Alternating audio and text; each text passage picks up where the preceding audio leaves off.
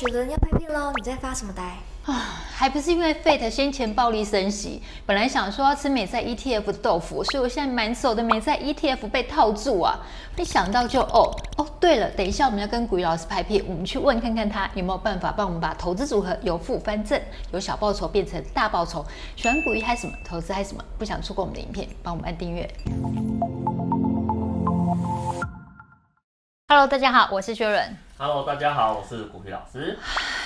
哎，都要开始拍片了，干嘛一脸看起来很狱卒的样子啊？当然要郁卒啊！哎，你不知道我被 Fed 害得很惨呢，因为 Fed 他去年就暴力升息嘛，我就跟多数投资朋友一样，站在同一条线上，大家一起嘛，是就想说美债 ETF 有甜甜价，就进去买了一堆美债 ETF。本来预期说 Fed 年底可能就缓升息，或是不升息，或者是甚至于可能降息，歹戏多捧啊！美债利率又上涨，价格又跌，我现在真的是跟大家投资朋友是一样的。持有美债 ETF 一堆，但每天呢看到那个投资组合都是满江绿，心情就很郁卒啊。嗯、我们都觉得说，哎，美债 ETF 未来价格会上涨，但是不晓得何年何月何日。你说我这样心情会开心得起来吗？老师怎么办？教我们怎样把负报酬变成正报酬。投资要有耐心。耐心快被磨光了，你就是呢，因为耐心快被磨光了，你就会想要把手中的部位卖掉。卖掉之后的话呢，你就会看着它从底部开始上升，所以你又再次错过了投资的机会。市场上啊，有一群人，嗯，大户中的大户，是哦，闭着眼睛疯狂的扫货。金管会公布了新闻，嗯，八月份的资料，金融三业，寿险、银行、证券，嗯，你知道他买了多少债券吗？八千八百亿的债券。很高哎、欸！全台股最会赚钱的产业是哪一个？你知道吗？哪一个？就银行业啊！光银行业哦，嗯，买的那个总额啊，嗯、比寿险还有证券加起来还多。人家可是真金白银的在里面拼命买啊！我就只问你一件事情：几千亿耶？你觉得这个金额是在开玩笑的吗？绝对不是开玩笑的，一定是银行的这些专业投资的经理人。一定有发现到现在这个债券呢是一个非常好的切入点，没错，才会呢去做大量买进的动作。在投资的过程里面，我发现到一个很大的问题，嗯、投资人的时间的观念都非常的短，只要明天不涨，他就觉得他买错了啦。怎么听起来像短视近利的感觉？长期投资他所看到的角度到底是什么？之前的话呢，有没有发生过一次升息的末端？嗯，有啊，有发生过啊，大概在二零一八年的时候有发生过。那发生过之后，这时候也是在讨论升息进入尾声嘛，嗯，啊，然后在讨论啊一阵兵荒马乱的过程中呢，哎，慢慢的哦，真的来到了尾声，是，然后呢维持了一段时间的呃高利率，是，然后大概七个月左右，然后就开始走降息循环，然后你有没有看到这边有一根大幅度的掉下来，对，但不是咚咚。升上来了吗？嗯，哦，升的比上次更猛。对，哦，然后这个时间点是不是所有人都在讨论？是，哦，那个已经来到升息尾声了。嗯，它不就重演二零一八年的相同的事件嘛？嗯，所以呢，你看哦，一样的观念，升息到尾声之后，维持一段时间的高利率，嗯，其实这就是一个必然的过程嘛。股票投资啊，嗯，不要猜，你就做好配置就好了。你在投资的过程中都要做配置。哦，这就是因为呢，我们要去应对不同的时间点、不同的环境变化。啊，做配置最简单的方式是什么？来，我跟各位讲，我这边都帮你配置好了。你要么呢六十股四十债，要么五十股五十债，要么四十股六十债，大概就是这个选择而已。哦，你只要呢在你的投资组合里面是以这样子的一个呃范围内去做调整的话呢，基本上你不会哦错太多。为为什么配置很重要？我们把三个东西放在一起看，美债、加权指数，跟了我们做股债配置之后的一个状况。嗯，你看哦，如果呢今天你全买美债的话，在过去几年，哎还不错，股债同涨啊，大家都开心。有人会讲说，老师不对啊，我看这个趋势的话，好像投股是最好的一个结果。嗯，对啦，这落的来时阵哦，你的心脏会无力啦。所以呢，你不能够只看着整个长线的一个趋势呢，纯粹买股。或是纯粹买债，事实上呢，它的一个波动度都还蛮高的。我如果去做了一个呃股债的配置，哦，比如说我这边的示范是股四十债六十，是，你有没有发现，哎、欸，波动度的话呢，诶、比单纯买单一商品会来的低很多。然后呢，你的报酬率呢会走到一个比较呃中间值的一个呃位置上面来。所以呢，我们在做这种投资策略的时候，我就会跟投资朋友说个建议哈，你不要只买股。也不要只买债，哦，你要能在股跟在这个商品里面来做一个组合性的搭配，你才会得到最好的一个效果。老师，你刚刚说的股债配置比啊，股票 ETF 大家就知道说，哎，是要配置市值型的 ETF 比较好，嗯、没有错。不过市值型 ETF 也有蛮多档的，对，很多投资朋友就会说，哎，市值型 ETF 的话，哎，首选当然是要选老字号的零零五零啊，没有错。不过现在也有一些生力军啊，比如说像零零九二三呐，最近声量也不容小觑，哎，对，没有错。投资朋友就说，那为什么要选零零九二三呢？它有什么好值得让大家关注的地方啊？其实我跟你讲，零零九二三呢，它大概就几个特点哦。第一个呢，便宜；第二个的话呢，绩效比零零五零还要好。哦，你要拿出数据啊，你不能只有讲绩效比零零五零好，这、哎那个、得罪很多人呢。当然，它除了前面讲的这两个东西之外，有没有？还有一点很重要的是，它是一档呢以低碳为诉求的产品。嗯、那这个低碳的话呢，就很简单，我们很多的公司啊，它都有一个高碳排的问题。嗯。那这些高碳排的问题啊，之后呢都要付出代价的。这个代价的话呢，有两个管道。第一个管道的话呢，会被课征那个碳费。快嘞！对对对。二零二四年就明年。二零二四年的话呢，会开始陆陆续续的话呢，会有一些呃资料的收集啦，然后呢，可能有一些国家的话开始启动这样子的一个碳费的一个收取。对啊，而且我本来以为它是。讲一讲而已，没想到是真的要开真的。收钱这种事情，谁跟你玩假的啊？对不对？当然都是玩真的啊。哦，哦，那另外一个的话呢，哦，更重要的是什么？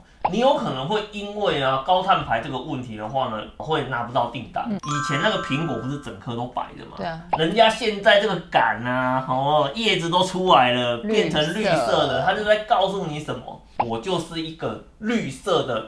苹果供应链，你一定要做到这个标准，你才能够进来。零零五零它的一个选股的逻辑啊，事实上它非常的简单明了，它就是市值前五十大哦，这样子的话呢，把它给选进来。是台股呢有很多的大型企业，对，他们都是呢高碳排的产业，列了一个清单。你有没有发现，什么水泥啊、钢铁啊、航运啊、石化啊，这些都高碳排哎，马上就面临到我们刚刚前面讲那两个危机了哦。它的产品出口是会被苛征一笔额外的费用哦。那它呢去争取一些哦企业订单的时候呢，它会争取的比较没有那么有力道。近年的选股逻辑里面的话呢，都会希望哦，我今天选进来这个成分股哦，它是。哦，比较低碳排的，哦，这样可以避免很多的一个问题。所以像这一档零零九二三哈，群益台湾哦，ESG 低碳五十这一档，它直接呢在选股策略里面直接就跟你讲，高碳排的全部给我给好。那这样子的话，是不是就可以直接避免掉这样子的一个问题？零零九二三的群益台湾也是。居低碳五十啊，到底它的主要的逻辑是什么？是我跟你讲就很简单，台股前五十大是一模一样。是，然后呢，把五十大里面的高碳的这个风险股全部都给我给凹掉，嗯，哦，全部都给你砍掉，然后呢，再从下面呢递补上来。比如说呢，哎，我前五十里面我有五档是高碳牌，嗯，哦，那很简单，五十里面我减掉五档之后四十五档，那是不是从后面再补五档上来？嗯，所以呢，我一样还是。好，按照市值来排序，可是呢，我在这个排序的过程里面，我把高碳牌的部分把它给砍掉，所以呢，我就可以去确保我现在这档产品里面所有的成分股一定呢都符合这个所谓的低碳排的一个要求。好，所以呢，我们就可以很简单讲，这个叫做什么？低碳排版的。台股前五十大投资策略，所以一样是零零五零，然后减掉就高碳排公司，再加上 ESG 的概念，等于低碳版的零零五零，没有错啊。所以呢，其实我们在之前做介绍的时候，我们就有提过了嘛。嗯、这个零零九二三啊，就等于低碳版的零零五零。是，你也可以选择零零五零，可不可以？可以，但是呢，你就必须要持有。一段时间之后，嗯、它随着它的那个市值的一个轮替，嗯、可能慢慢的话呢，它也会变成一个低碳的状态。可是这个时间呢，要拖多久不知道。是，那你也可以选择呢，我一开始我就把这些高碳的公司全部都给我拿掉。嗯、哦，那这样子的话就确保说，不管呢今天。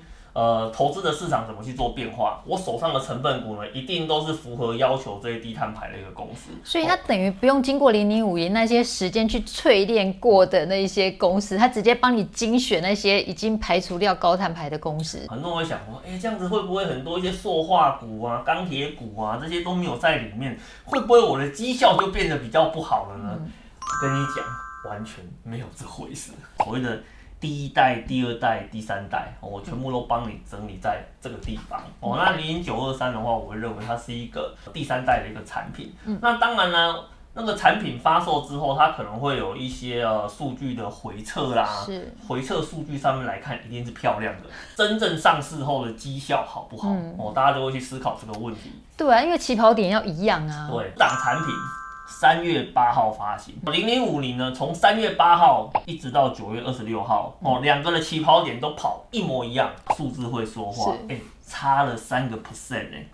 哎，三个 percent 哎，你知道吗？总报酬率可是会差了很多啊，好不好？对，一个是时间会积少成多，另外一个就是如果金额投放大的话，那三趴加起来也不少哎。亚西郎嘛，对不对？对啊、所以你说这个策略上有没有效？这边是回撤，哦，这边呢是现实。不管从回撤，或是从它上市之后实际上交出来的绩效，好，那我们目前得到了一个结果的话，就是说，哎，低碳看起来的效果。真的是有比较好，不过投资朋友啊，刚刚我们前面讲短视近利嘛，嗯、大家都很实际，所以就想说 ESG 啊、低碳啊，哇、哦，感觉离我们很远呢。我们像我们这种活在当下的人，就会觉得说，投资低碳有这么重要吗？重要啊！Apple 有新产品发表，你知道吗？嗯，好，来，我跟各位讲哦，它的新产品发表啊，然后里面多了一个非常特殊的符号，在这个包装上面的话呢，你一定会看到哦，这个。绿色符号的一个字眼，代表呢，它这个包装里面的产品是符合碳中和要求的产品。也就是说呢，你今天拿到手的这个东西，它就是呢，按照低碳流程的一个要求，符合法规的一个限制的情况之下所做出来的一个产品。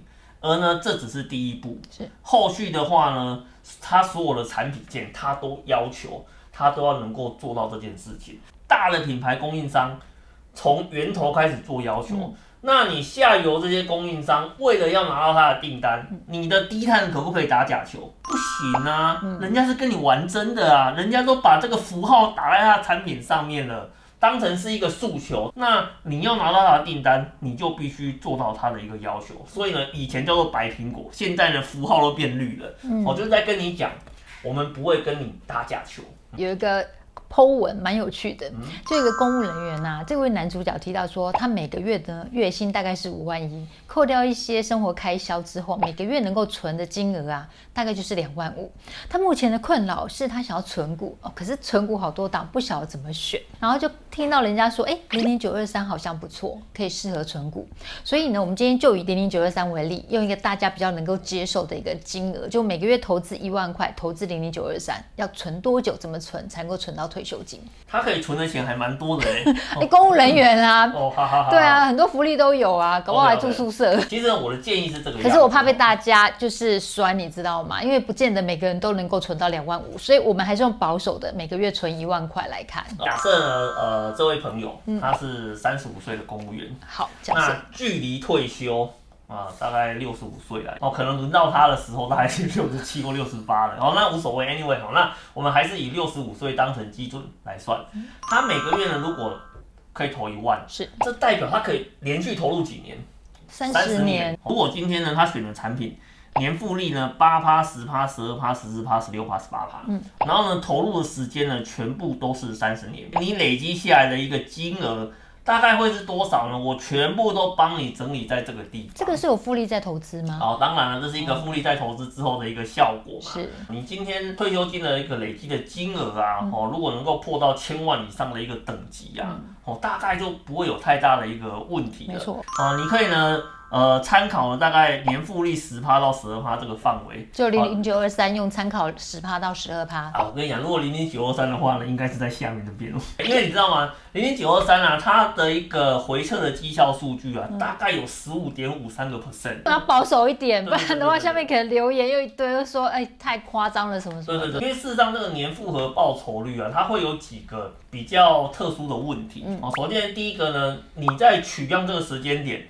那时候加权指数的状况，哈，会影响到它报酬率的一个数字。是。然后另外一个的话呢，你取样的时间的长短，哦，你也会影响到你报酬率的一个数字。是。虽然呢说零零九二三这档产品啊，它目前交出来的这个呃年复合报酬率的回撤有高达十五点五三个 percent，但是呢，我给各位一个比较良心的建议哈，啊，你用十趴来看就好。十趴这个数据啊，大概是整个台股加权指数。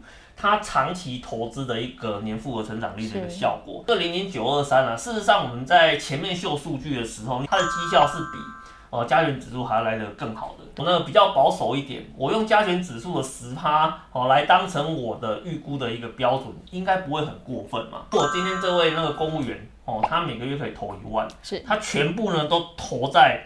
哦，零零九二三哦，这个复利成长非常好的一个产品上面，嗯、然后但是我们抓保守一点，我们让他抓十趴到十二趴的啊啊这个区间来看，你大概就可以去了解到，我如果呢不间断持续去做一个投入。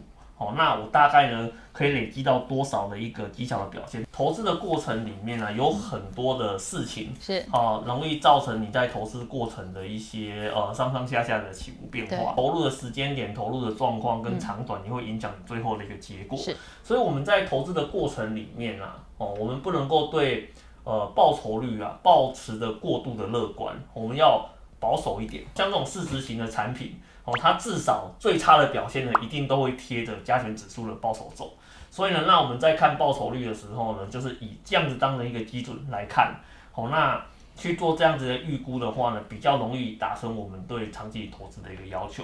零零九二三，如果每个月定期定额投资一万块，投资三十年不间断的话，预期有可能就是以年复合报酬率十趴来看的话，三十年退休之后就两千万了耶。公务人员退休的话呢，他如果持续做投资哦，他可能在这个部分最后可以成长到两千万以上的水准。嗯嗯、那公务员退休他还有什么？他还有退抚金呢，想对你的退休来讲，绝对是绰绰有余的啦。谢谢股鱼老师的分享，来喽，学员的口头禅来喽，选对标的，定期定额，然后 action 就完成喽。投资朋友，你怎么看市值型的 ETF 呢？会吸引你行动还是观望呢？欢迎在影片下方留言跟我们分享哦。喜欢股鱼嗨什么，投资嗨什么，帮我们按赞、分享、订阅、开启小米小铃铛，要记得全部开启才会看到我们全部的影片。拜拜，拜拜。